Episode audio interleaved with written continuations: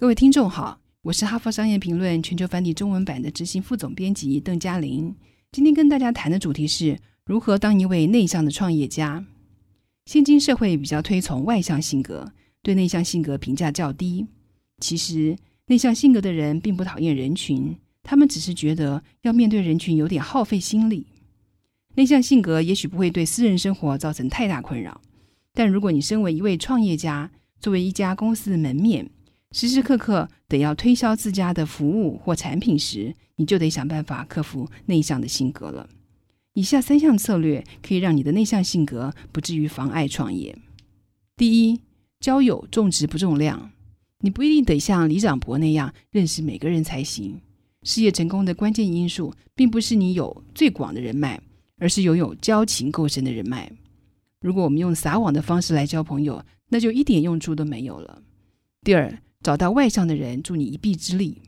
找个外向的伙伴搭配，力量会远大于两个内向的人，这是互补结合的效果。但是人们对于内向性格有个大误解，认为他们有反社会倾向。或是性格孤僻，不爱跟人来往。其实内向的人个性同样是既温暖又体贴的，但他们往往选择把温暖留给比较熟识的人。外向的人跟内向的人之间需要经由沟通相互了解。第三，走出正确的步调，记得要走出适合你自己的节奏。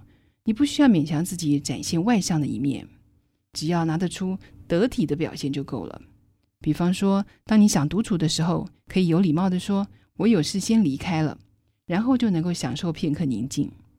你也可以用自己的方式，有深度、有想法的经营自己的社群。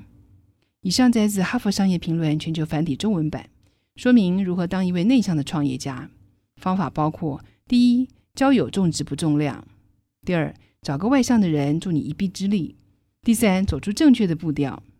更多精彩内容，欢迎阅读《哈佛商业评论》全球繁体中文版。